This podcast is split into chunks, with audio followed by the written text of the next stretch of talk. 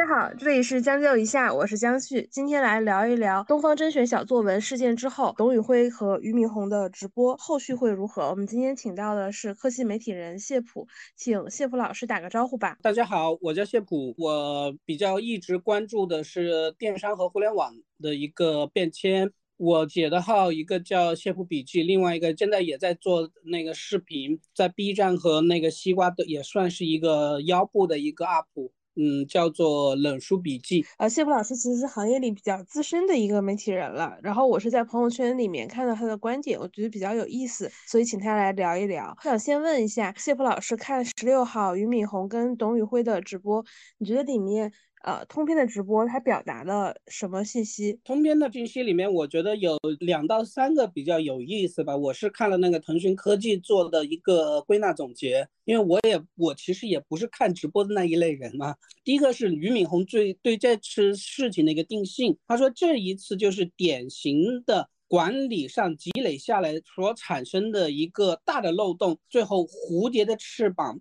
变成了一场风暴。然后俞敏洪又提到说，他把东方小孙从 CEO 的岗位调下来这件事，跟董宇辉是没有任何关系的，不是因为网红和 CEO 二选一的一个问题，而是说孙东旭作为 CEO 在管理上。出现了一个失职，而在这里面还有第三点，就是大家对这件事情的一个最终的一个结果是给董宇辉提高薪酬待遇。也要给他更多的一些权利，就是这样。其实我看了整场直播，同时其实罗永浩发了很多的微博。其实感觉罗永浩是反应最强烈的那个人。看直播的时候会觉得董宇辉全程面无表情。当然了，站在这样的舆论的一个风口，他当时直播的时候什么表情其实都是不合适的。我看罗永浩说看了一会儿，觉得观感很差，又是一个昏招，纠正了错误，谈好了条件，让小董若无其事回来播就好了，绝口。不再提是最合理的安排。其实你怎么看罗永浩在整件事情的表现？用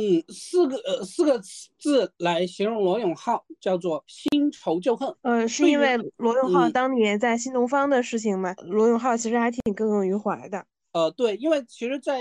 罗永浩其实身上有很多一个标签啊。他其实最早出名是罗永浩语录，在这之后一直都创业。就从严格来说，罗永浩是属于非池中之物，一直要做老板的。俞敏洪应该算是罗永浩在职场上的第一任老板。那离开新东方之后，其实罗永浩对俞敏洪一直耿耿于怀，偶尔会出现一些抱怨。这是一个原因嘛，然后最重要一个原因是什么呢？是交个朋友跟东方甄选的客群其实是很像的。这点我我这点我其实还挺有疑问的。呃，如果看这次风波大家的评论啊，就是会觉得四十岁到六十岁的女性其实比较多的都是东方甄选的粉丝。我的个人感受是，交个朋友的直播间是不是呃三十到四十的男性和还有一些女性可能是。交个朋友直播间客群上感觉重复度没有那么大，相对来说就是说罗永浩的交个朋友跟小杨哥或辛巴或者说是广东夫妇的那个客群不太一样，对吧？嗯，然后相对来说交个朋友和东方甄选的客群在某种程度上的一个接近，其实它是可以做一个总结的。比如说他们这两个公司的客群都是受过一定教育或者具有一定的审美和品质追求的群体。嗯，你这样说我理解了。那与此同时，两家公司最重要的一个客群。一个是抖音平台，另外一个就是广的广告商们。哎，为什么有广告商这个环节？因为会看到核心两个团队还是以卖货为主，但是还有坑位费啊。很多一些公司找罗永浩带货，带货是其次，最重要的是拿到罗永浩来播这个产品的一个切片广告，做一些流媒体的一些投放。啊，你说这个，我确实经常在抖音上能刷到，比如说昨天我能刷到罗永浩推荐网易一个抱枕。类似的这种能看到还挺多的。对，那这里面对于广告商来说，罗永浩和董宇辉相对来说都属于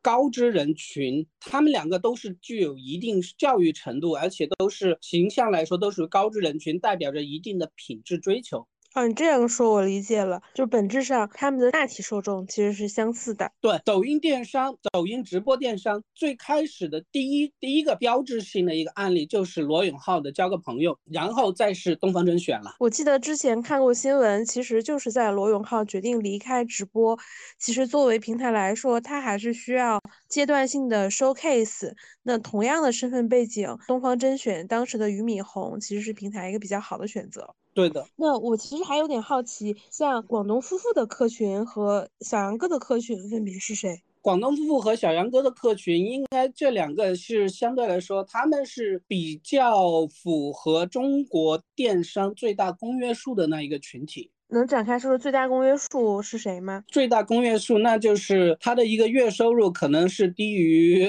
多少多少，比如说低于三千或者多少的一个月收入的一个群体，他们有喜欢抽奖啊，而且对于首选是因为价格敏感，他们有时间来换取一个更低的一个价格，等待一个更低的价格。比如说像拼多多的客群，其实也是一样的，对于他来说，价格是第一位的，他有自己的一个时间，把这个时间变成便宜。看直播或者嗯拼多多砍一刀，其实都是。需要花费时间的，对于很多一些经典的一些传统的电商群体来说是不会去做的。我们广播里面很多受众都不会去说，为了买一个东西去蹲在某个主播的一个直播间里去等待这个商品上架的那一刻，因为他有大把的时间，他不需要去考虑的一个时间成本。确实是十五号的罗永浩的直播，其实里面有一些很有意思的内容。我看了这些观点，都是当代年轻打工人最喜欢听的话。第一是与手下抢功的领导都傻，然后知遇；第二是知遇之恩是邪恶企业家在洗脑；三是中年企业家面对公众不要跌头跌脑；第四，这世界欺负年轻人；第五，人生的苦难不是必须的，呃，忍着干啥？六，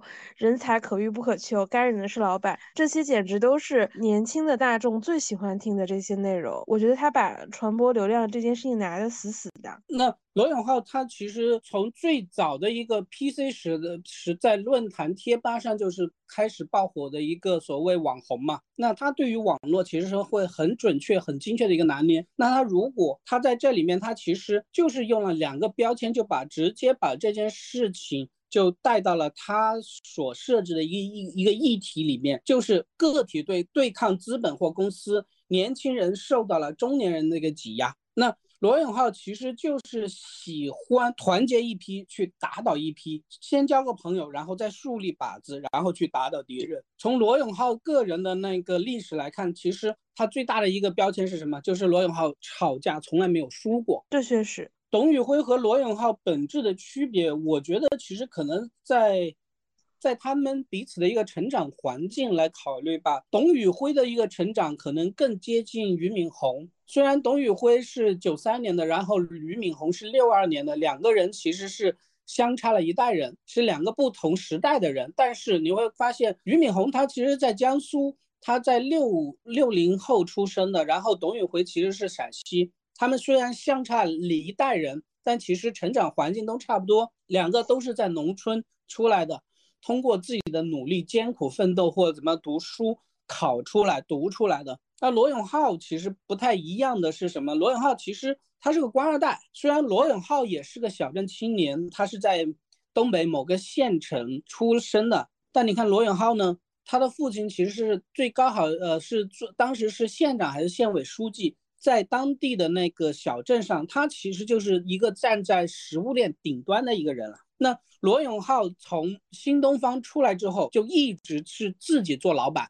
从来没有给人给人打过工。即便是做锤子科技的时候，有投资人，投资人一个个，你就看郑刚还有其他那些投资人的那个。发言或表态，你就发现那些投资人似乎也是跟罗永浩打工一样了。哎，说到这个，确实是在这个罗永浩第一次发朋友圈声援董宇辉的时候，郑刚这个投资人其实有跳出来说罗永浩如何如何。对，就是罗永浩对于董宇辉的建议可能并不太实用。那交个朋友也不可能去挖董宇辉，也可能也给不起那个钱。但是董宇辉究竟怎么样，其实并不重要，最重要的是。东方甄选没有董宇辉，对罗永浩来说很重要。哎，但是我看实际上罗永浩已经退出了交个朋友了，所以这就是他聪明的地方啊！你看，他把董宇辉和东方甄选的这一场事情比喻成个体对抗资本或公司，年轻人受到了中年人的一个挤压。那在与此同时，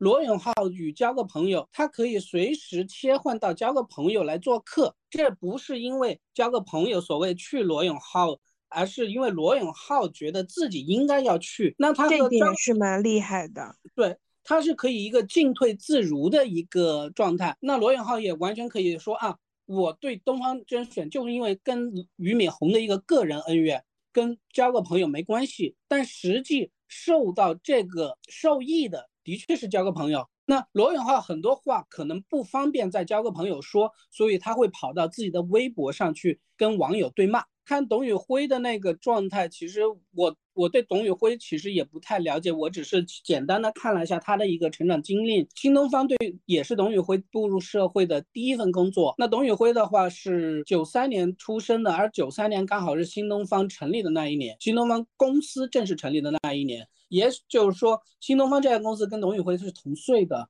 就董宇辉在一个农村出来的一个小镇青年做题家，通过自己的一个努力，一步一步的在职场上获得一个升迁，并且在东方新东方的教育培训业务受到了巨大冲击之后，他并没有离开新东方，在这里面一直坚持来做一个主播。最终获得了一个意外的一个走红，在这件事情上，可能我个人比较倾向于董宇辉对于新东方、对于俞敏洪有一个更深层的一个价值的一个认同。这应该不是所谓罗永浩所谓的一个 PUA。那如果说要谈到 PUA，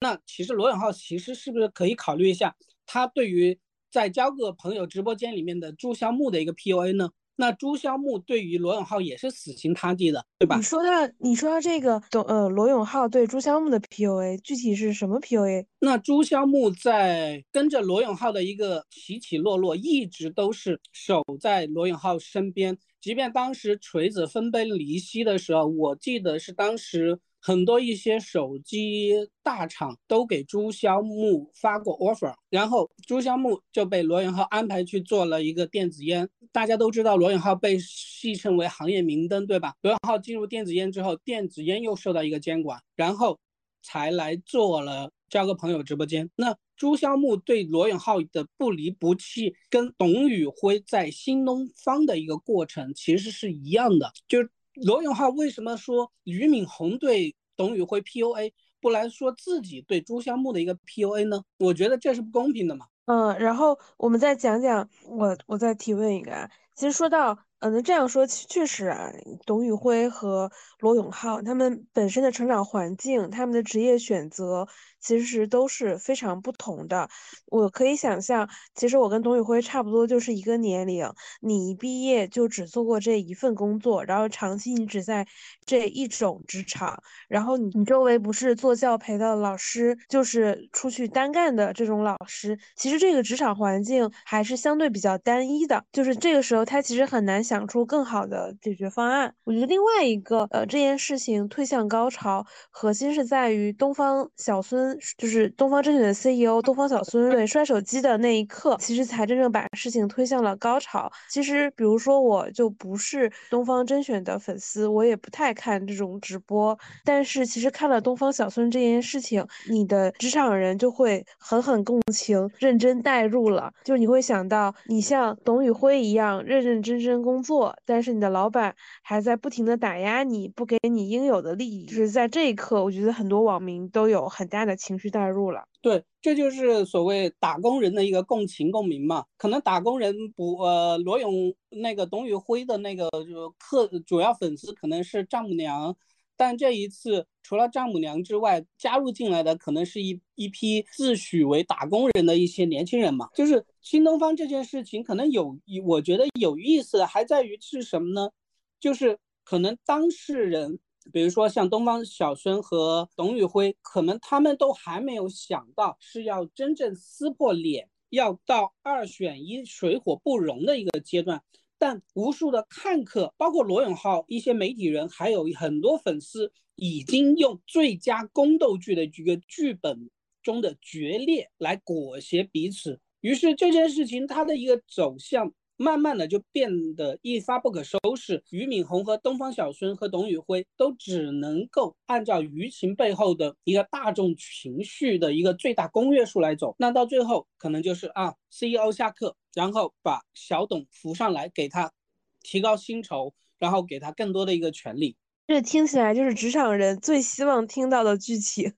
罪恶的老板被打倒了，然后我又获得了更多的钱，被重视，然后。被尊重不对哦，你按照罗永浩的那一套逻辑，罪恶的老板是俞敏洪哦。说到这个，确实是，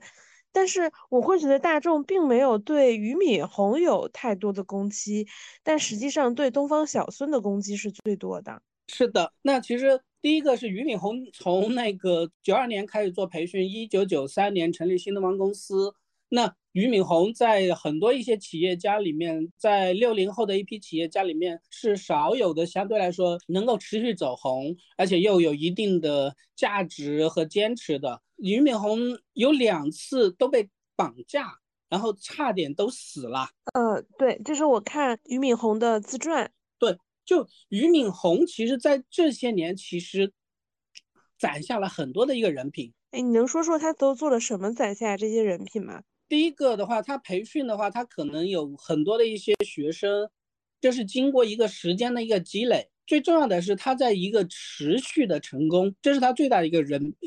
攒下最大的一个人品。你只有持续的成功，大众才会信服你。那我觉得对于他来说，除了之前所谓在绝望中看到希望这个新东方的那个创那个创业，我觉得这一次最大的人品不就是教培线下教培被叫停之后。几十十多万、几十万员工，新东方并没有轰然倒下，而且而是通过直播又咸鱼翻身了。哎，说到这个，其实是大众又喜欢的一个爽点。对，那。还有一个俞敏洪和董宇辉，乃至其他所有成功的人，其实都是把自己包装成，或者说有的人是假的包装，但更多的人是一个为了传播做的一个自己的一个信息的一个剪裁。都是一个穷小子的一个通过奋斗得到了一个正向的一个社会反馈，获得了财富等等的一些一些社会的一个回馈。那俞敏洪从农村出来，三次高考考到了北大，然后在北大做老师，又通过教育培训又出来，他是一个很励志的一个所谓草根逆袭的一个故事。董宇辉其实也是。那你看，即便是罗永浩在自己的一个自传。我的奋斗里面，他其实并没有把自己是一个所谓官二代的一个标签也写进去啊。他也说是自己是从底层一步一步的走过来。但其实罗永浩和俞敏洪，或者说跟董宇辉有不一样的是在哪呢？罗永浩在他所成长的那个环境，在那个小镇、那个县城里面，他是站在食物链顶端的人，他并没有那种。为了吃喝或者为了生存而感到恐惧的时刻，但是像俞敏洪和董宇辉在农村出来，经吃过很多苦，对他们来说，他们的一个是价值认知，可能就是最经典的中国社会千百年来的一个传统，就是对读书、对于知识、对于教育的一个认同。那你看，即便是到现在，董宇辉的一个个人的一个标签，还有他的个人的一个签名。都是把自己努力的包装成一个知识分子，一个读书人。对，是这样的。其实你你也可以在直播中听到说，其实董宇辉并没有说，呃，还是很喜欢卖货。他本质上说，还是一个传授知识的一个工作。就是在这件事情中间。就很多一些粉丝也好，或者一些普通人，在这件事情其实都有一个代入的一个情绪嘛，就是觉得啊，董宇辉和我一样，都属于那个邻家男孩，没有任何资源，没有任何社会背景，就是通过读书出来。而我呢，又经过自己的努力，积累了很多知识，又是个读书人，我有才华，但是这个时候同事妒忌我，老板给我钱少。那大家其实都会为董宇辉抱打不平，其实可怜的是自己。确实是这样。你看，就是像你前面说，大家觉得董宇辉东方甄选小作文事件特别像新闻女王，尤其是在发生的这一幕，就像董宇辉是新闻女王里的 man 姐，小编是佐治，孙东旭是飞野，俞敏洪是方太，然后董宇辉一直被所有人针对，还要被同时背刺。他明明那么好，用他专业的素养、文化和涵养在带货，教会了大众很多知识。直播中有不少同事呢，又感谢他，他在东方甄选最难的时候撑起来了，哭着想着做起来了，把以前的老师都接回来。但是东方甄选做起来了，却要去董宇辉换，公司里面处处都针对他，闲杂人等天天背刺不管，格局小的人如火中天。粉丝看到董宇辉昨天晚上在直播里眼泪打转，安慰着粉丝，又很生气，然后他那么好还不善待他，东方甄选摸摸自己的良心，多少人是冲着董宇辉去了。这种情绪价价值简直就是拉满。其实你如果看《新闻女王》，你就会发现它里面有一点大家其实没有注意到的哦，就是 Man 姐，就佘诗曼扮演的那个角色啊，她在最后进行的改革是什么？是去明星化主播。哎，你说这确实跟东方甄选这剧情还有点像。对啊，因为 Man 姐就是佘诗曼，她作为。最大的台柱，他要做的改革其实是说要去改革，去掉台柱，而是打造一个团队。说到这个，其实董宇辉事件跟新闻女王还有一个不一样，就是曼姐她有行政职级，但是我们根据前面的新闻，比如说三十周年的时候。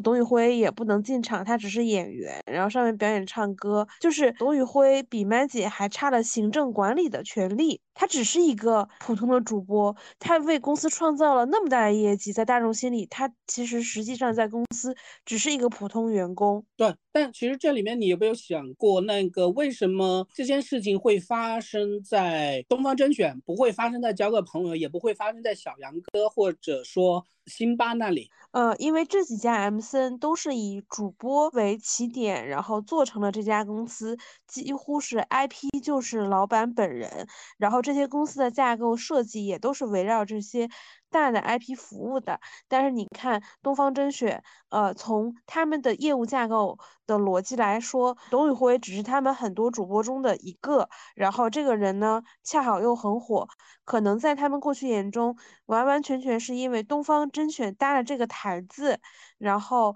呃，你董宇辉站在俞敏洪巨人的肩膀上，你特别红了，但其他人的素质可能不如不如董宇辉这么有观众缘，所以我觉得。在初始两家公司的架构设计上就有很大的不一样。对，因为其实东方甄选和新东方它其实是并行的一个架构，并行的一个架构。就是他们其实东方甄选其实严格来说它是新东方下面一个创业孵化的一个公司，那它有很沉重的一个新东方的一个架构，或者说其他那一些传统的一个包袱，而其他那些像小杨哥也好，或者说是呃辛巴也好。或者交个朋友也好，他其实老板就是 IP 嘛，他其实是从零开始就是有一个创业公司了，所以它的制度和权力分配的一个设计上是天然不一样的。东方甄选是有包袱的，确实是，这里面可能我觉得可能还是就是说。你有历史的包袱，对于他来说，的确是在利益分配上的确是比较难平衡的。当然了，商业其实就一直会出现这样的一个事件嘛，就是像主播，尤其是电商主电商直播这一块的话，因为这是一个其兴也勃焉，其亡也忽焉的一个行业。大家了解到的他的一个成长，其实一八年之后，一八年到二零年的时候是。在淘宝的，比如说像那个所有的这些主播，逐渐的最后一直市场型马太效应到了李佳琦和薇娅身上，而在那之后，因为疫情，抖音电商起来了，而这个时候又是只出现了交个朋友，然后渐渐的到东方甄选，从二零年来算到现在也不过三年时间，三年时间撑起一家交易额几十亿上百亿的公司。你不管从什么角度来看，它的组织也好，或者它的架构也好，其实都是肯定是不完善的，因为它是在极短的时间内急速的一个膨胀。就像网上说的，我们用四十年或者三十年的时间走过了西方上百年的一个现代化的一个道路，所以中国在各种现代化的一些社会管理上，肯跟西方相比，肯定有一些欠缺。那我们的社保或其实教育这些也是逐渐的一个提升的过程嘛，就是因为它在一个极短的时间完成了这一个成果，所以。在一些管理或者制度上，肯定会有一些漏洞嘛。我其实，在看整个事件中，朋友圈还刷到一个有意思的观点，就是大家看了董宇辉跟俞敏洪的直播，就了解为什么传统媒体会没落了。你怎么看？就是在这里面，其实就一个是议议题的设置，当你到最后就会发现，以前大家那个企业家爱唱戏或者什么那个舞台，这些是按照。自己设定的一个剧本来走的，它是一个单向的一个传播。那企业设置好一个话题之后，发一篇通稿，然后铺在传统的像报纸啊、杂志之后，哎，这件事情好像就是这么样的。那到了之后，还是电视机的时代也是一样的。但是到了互联网之后，就发现，哎，像观众的一个互动还有评论，来倒逼这个剧本的一个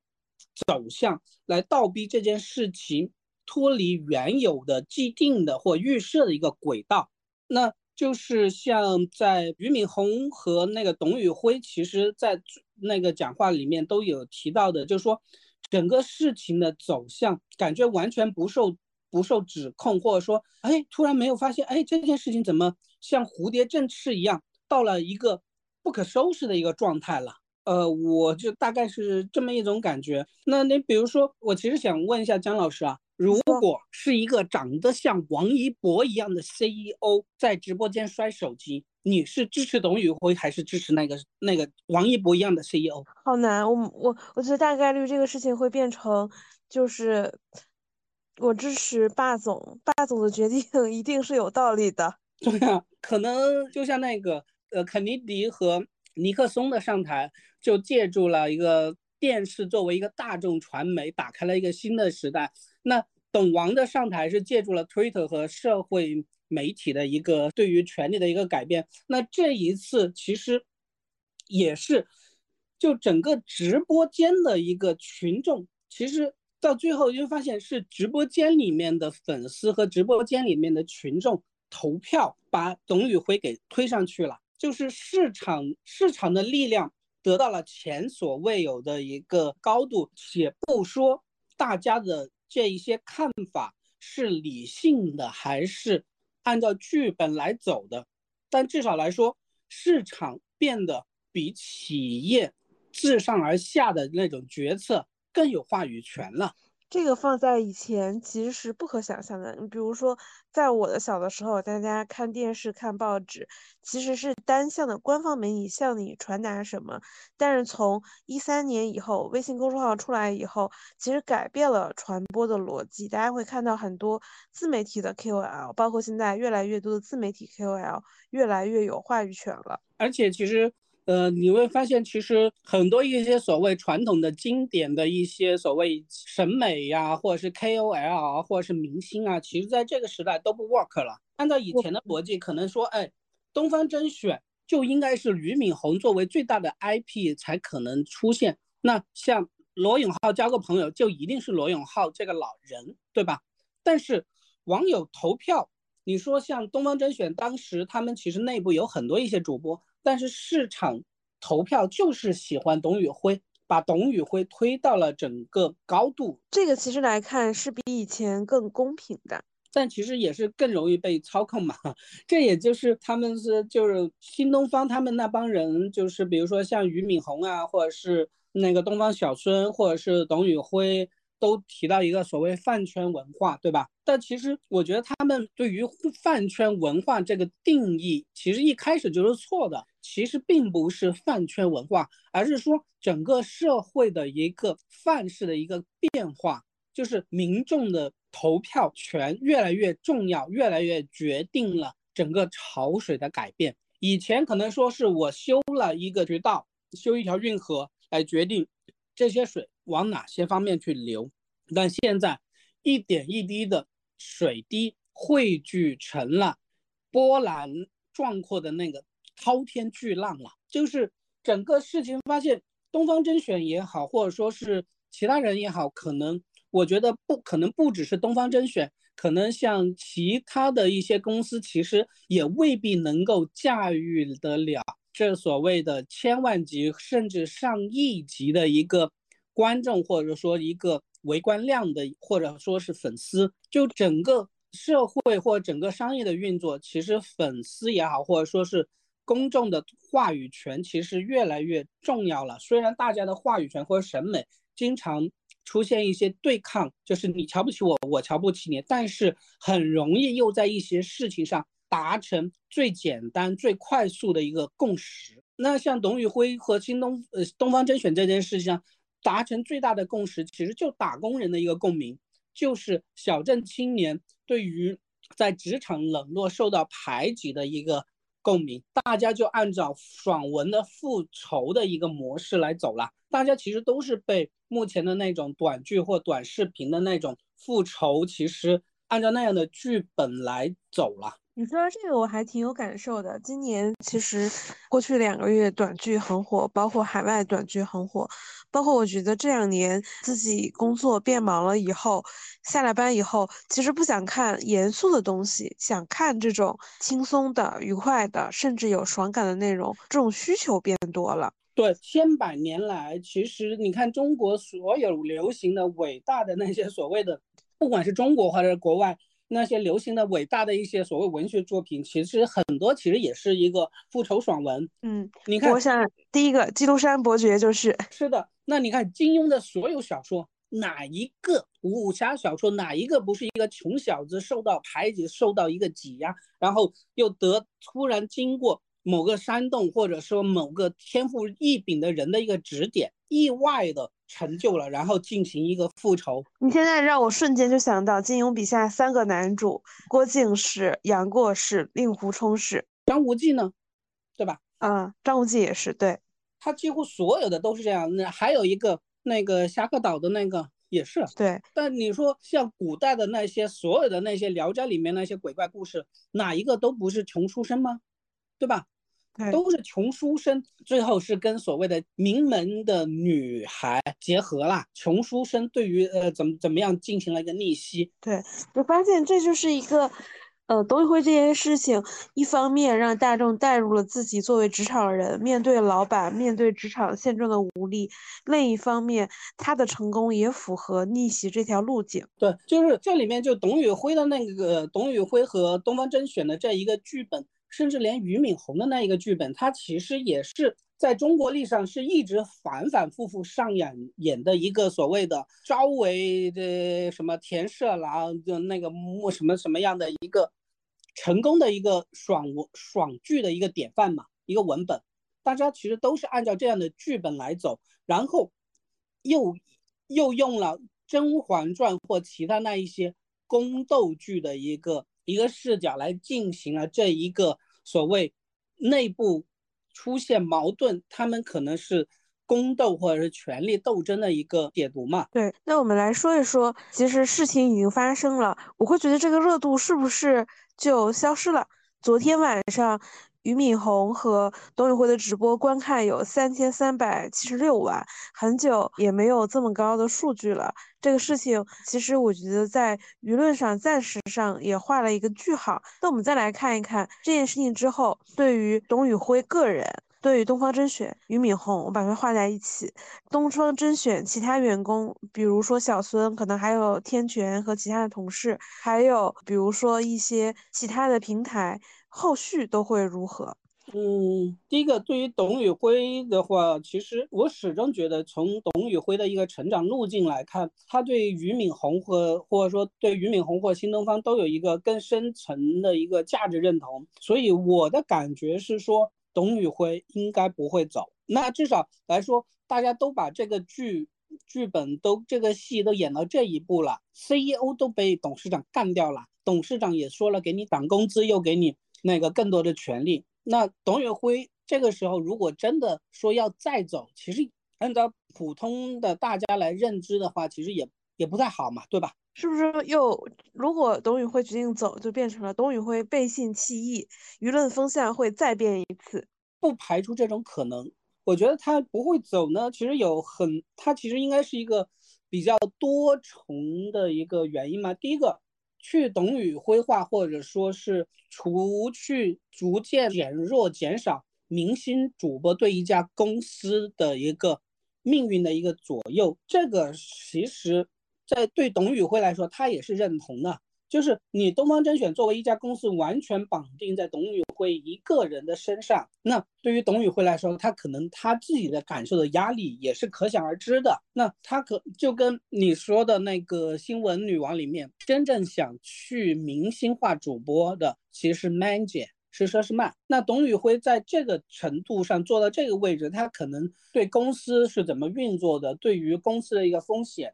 他其实肯定是有一个认知的。那第二点，他董宇辉是坐在前端的，前端的直播，他可以有很大的一个能力去来掌控。但是直播背后千头万绪，采购、供应链、仓储、配送，以及跟各地政府还有商家的一个一个交涉，或者说一个沟通，董宇辉可能他自己，他哪怕是有一个兴趣或者有这个能力，他也未必有这个时间。就是直播，它有分一个前端和后端，可能董宇辉更需要的，他在前端的一个表现或者表演，那他需要更强大的一个后端，所以我觉得他在于如果没有一个后端的支持，他可能也不会走。然后另外一个的话，就是董宇辉在过去几年给自己身上的那个标签和人设，就像一个人说，有有人说的。一个把孔子语录作为书签名档的人，不喜欢带货的读书人，在这里他有人文底色，商业其实是其次的一个人，他有这样一个标签，在这个时候已经达成了双方的一个妥协的一个一个结果的上，他是不会在短期内离开的。如果离开了，就把他以前自己的那个标签或人设完全颠覆了。我觉得第一个，董宇辉不会走。我觉得甚至有可能对他来说也是，目前环境还是比较舒服。但我又不确定。你看，其实你作为一个员工，发生了这么大的舆论风波，我相信在这件事情之前，他们内部一定是有摩擦的。但是我们不在这家公司里，也不是他们同事，不知道发生了什么事情。那其他同你还是在一个环境里嘛？其他同事会对他怎么样？我觉得是也是没有办法去猜测的。对，老板既然已经说了，给你更大的一个权利，最大老板都那个俞敏洪都已经说了，那那就肯定了嘛。在企业里面，他的我那个最终的一个合法性，其实来自那个老板嘛。老板只要给他授权了，那就行了嘛。嗯，其实我们这里也说到了东方甄选俞敏洪后续如何。小孙，我觉得作为职场打工人，呃，作为一个职场打工人，觉得他只是会换一个位置，没准后面去了东方文旅，很有可能啊。如果其实如果你严格来说这件事情，如果俞敏洪真的是说迫于舆论压力，直接把东方小孙一撸到底，甚至开除新东方，那这件事。只能说明俞敏洪是一个不成熟的管理者。对，因为我觉得，虽然俞敏洪跟董宇辉一定有惺惺相惜的地方，甚至就是能共振、情绪理解，但是俞敏洪作为一家上市公司的董事长，你要对股东的利益负责，然后你要对公司负责。就是在实际的公司体系里面，小孙实际上要应该要比董宇辉重要，因为东方甄选现在有了自建的品牌，包括后端的供应链，其实是需要比较强的管理能力的，才能够统筹这件事情。那就像那个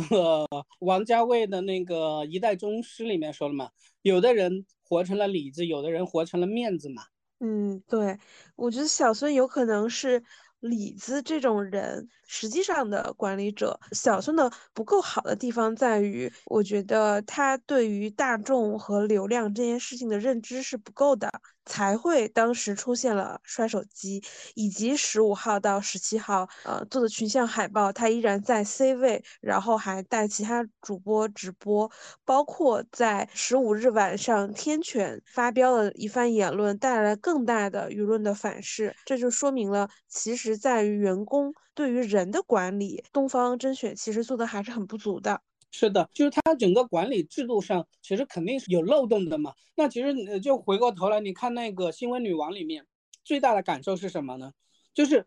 你哪怕是在关起门来在公司里面内斗，一个个都是按照规章、按照游戏规则来，大家可以关起门来内斗，但是。一旦上镜开播了，就一定要保持一致的一个形象，对吧？对。那这里面，我觉得对于东方小孙来说，最大的问题在哪呢？不是说他对什么舆情或者对公众这些，其实都是其次。最大的问题是什么？就是有人通过公司的账号进发表了一些不恰当的言论。这件事情其实是应该严肃处理的。对，其他那些事情是因为我对舆论不了解，对于粉丝经济如何如何不了解，这些不重要。最重要的一定是制度本身。通过公司账号发表了一些不恰当的言论，那其实你就是破坏了规则，破坏了整个程序。这个其实才是导致孙被下课的一个原因。就如果从老板的角度来说，你哪怕是真的存在着两条路线，网红路线和所谓的公司产品路线之争，不管怎么争，都是老板的公司。但是大家都是在这一个锅里吃饭。但是你一旦突破了，说我要把这个锅都砸乱了，那老板肯定第一时间就把这个砸锅掀桌子的人干掉。对，所以就是从俞敏洪的整个那个呃。处理这件事情的表现来说，其实还是可以看得出来，就是说，不管是呃往好的说，俞敏洪是个很成熟的一个管理者，那往那个形象点说，那就是属于比较老奸巨猾嘛，对吧？我觉得还好啊，但是大家可能昨天晚上那个直播刷的评论。啊，都说小董你不要，你太就是太善良，不要被骗了。但我的视角里面，其实俞敏洪还是企业家里面比较少有，中国企业家里比较少有的。他是一个知识分子，同时是一个商人，我觉得还是挺少的。就是你看，就是有有有一点哦，互联网公司里面，你看东方甄选是跟人打交道的，那其他那些平台公司，那个是老板跟平台，平台是铁打的。嗯，对，平台流水的兵，对吧？所以。就东方甄选，它一定是对人一定是特别好的，或者说至少来说是以人为核心的一个商业模式。而其他那些，你不管是字节也好，或者拼多多也好，或淘宝也好，最重要的是平台。哦，对，你说这个还挺有感受的。嗯，所以你看，如果这样的事情发生在字节，或者说是发生在拼多多和淘宝，很简单，两边不管你是董宇辉也好，不管你是小孙也好，直接两个人一起干掉。对吧？对，这是符合公司逻辑的，就是你们其实给公司造成了不稳定的因素。我们这种大公司机制比较完善，换了同样和你一样优秀的人，这个机器还是 work 的。是的，就是那这里面，其实最大的，我觉得其实说这里面其实有一个有一个问题是在哪呢？是没办法去解决的，是什么呢？就是说直播这个事情跟之前很传统的像相声啊，或者说是。呃，相声圈啊，或者是娱乐圈，其实都是一样的，它是跟人打交道的，对吧？那发生在德云社的，呃，发生在德云社有过出走的一个事件，然后在华谊兄弟也有类似的一个事情，因为只要是跟人打交道的都这样，这些行业其实都属于附属性行业，而且它本，你说，我有一个问题，什么叫附属性行业？就是这个行业它其实是寄生在某些某些行业上面。哦，理解了。那像这个都是属于那个，像这个直播打赏或直播卖货，其实都属于平地抠笔，对面拿贼。按照老话来说，那收益它其实是属于不确定的。那像就像郭德纲说的那个“刮风减半，下雨全完”，它是一个看看天气、看人那个吃饭的一个行业。你利润收益不充满不确定性，那在分配机制上也自然会动荡。再加上直播电商在二零年到现在短短三年时间成就的明星公司，它是膨胀的，那它必然出现各种管理上的一些漏洞。那你利益不不确定，呃，利益不确定，分配可能有落差，然后又属于极度膨胀的一个行业，那肯定就会出现这样的事情了。但是我觉得这件事情发生之后，对东方甄选或对董宇辉甚至俞敏洪来说，其实都是件好事情，因为你长远来看，他们其实都没有任何一个人是受害者，甚至都是一个受益者。因为这件事情不管怎么样，它迟早要发生。那目前这个阶段来引爆它，可能是更好的。那接下来。可能就是把董宇辉扶正，然后他们在公司架构上或者管理制度上进行一个改革或者一个升级。与此同时，又确定好这究竟是明星主播还是一个产品为主导的一个公司，很有可能这件事情会强化了东方甄选更坚定的去走产品作为主导的一家带货公司了。对这件事情。其实前面也会有一些新闻报道，无论是当下还是之前，东方甄选当时火的时候，其实是补的是罗永浩离开交个朋友的这个空位，平台需要打造一个头部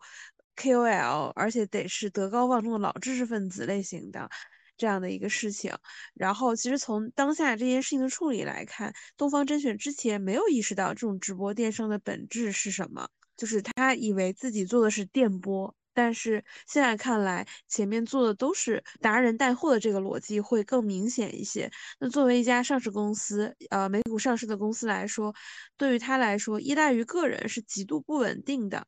还是要以一个更合理的模式把业务推进下去。那姜老师有没有有没有想过哦？嗯，俞敏洪做新东方做了那么多年，三十多年，那新东方。有出现过像李笑来、罗永浩这样的明星培训师，但新东方其实这三十年来一直都是铁打的一个营盘。我确实是这样，而且新东方一直是跟人打交道的。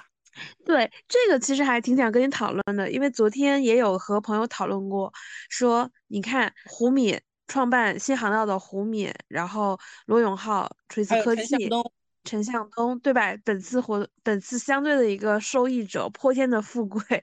然后这个王强也离开了，然后做了自己的教育公司，徐小平的真格基金。然后呃，普信教育的沙云龙，呃，还有这个思成教育的周思成，就是教育界的黄埔军校。但是我我们会发现说，新东方一直还在，依然还是这个教培机构。会特别大，我其实还有一些好奇，就是新东方为什么还会保持这么强的一个规模？按理来说，呃，一个老师走应该带走一波人。如果看董宇辉这个事情，会觉得是这样的。好，呃，我觉得这件事情得两看。第一个，就从从新东方离开了很多人，然后都成功了，包括呃什么新航道啊，或者说陈向东啊，或者是这些什么罗永浩这些。那说明，第一个，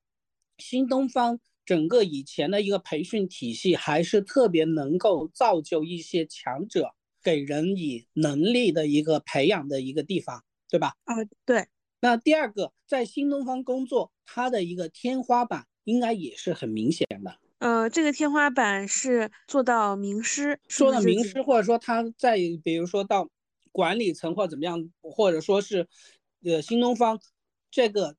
机构也就是这么大的一个规模，嗯，对，就像那个服装企业，他们服装企业像到一个亿、二十个亿、五十个亿、一百个亿，它其实都是一个个的门槛嘛，嗯，那教育培训，比如说从新东方出来那么多人，然后都去做培训也成功了，那但是新东方的规模，它其实是限定在某一个规模上面，它下它没办法去突破了。这说明教育培训它的市场很大，它的赛道或者是具体的一个细分领域又很明确。嗯，它业务因为是跟人打交道的，它能够成就人，但同时也因为跟人打交道，它有一个明显的一个天花板。对，大致就是这样嘛，就是可能跟那个直播电商其实也有点类似，就是它可以成就一个人或成就一个明星，但与此同时，它的一个天花板也是很明显的嘛。嗯，东方甄选在今年做了两件事情，比对于我觉得对东方甄选来说比较大的，一个是说它，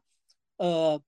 在抖做好抖音的同时，也做了自己的一个 APP，在自己 APP 上做直播，然后。另外一件事情就是东方甄选去了淘宝直播，也在淘宝直播上做。为什么会出现这个事情？那鸡蛋鸡蛋不要放在一个篮子里，这是一个最大的一个前提。这所以它也相对来说去明星主播，也要去一个主流平台，一个核心平台，它要把自己的一个风险进行一个分散。那在这里面，核心其实还是一个。抖音的一个机制的一个问题，你看抖音从最开始火的，在一八年开始火了之后，其实一茬又一茬的网红，一茬又一茬的所谓明星红人，那基本上以前是两个月、三个月就会换另外一批主播起来了。那你看像现在的话，今年开始明星主播或者说是一些网红，其实造星明没有那么大的一个更新量了。因为整个经济在经济好的时候，可能大家都有钱去投广告，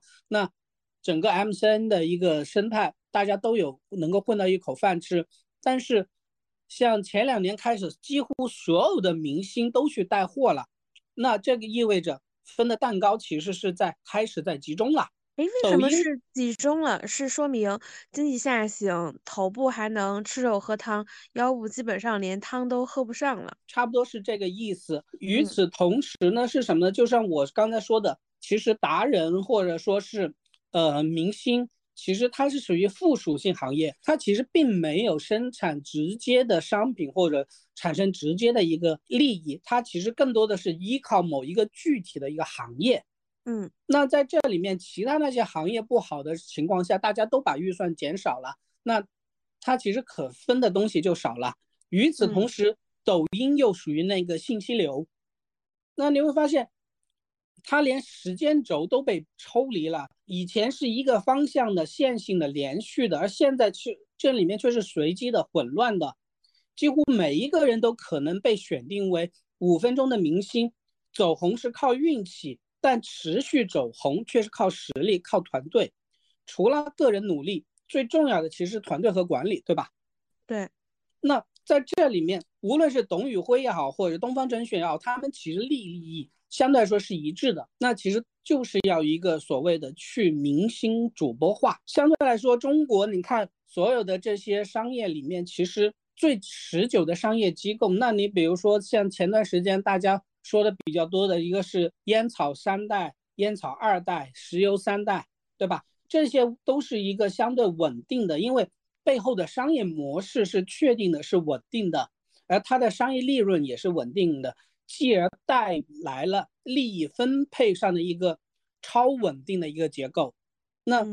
在这里面，直播带货。以及抖音的一个信息流，这些它其实都是属于不稳定的，是相对来说一个动荡的，时刻都在变化的一个行业，所以就会出现时不时的就会出现什么董宇辉事件或者李子柒事件嘛。嗯，哎，我们到这儿是不是就可以继续往下讲了？就是其实你直接可以画到总结，就直接说呃利益不稳定这件事，利润不稳定这件事情，就直接往下讲就行。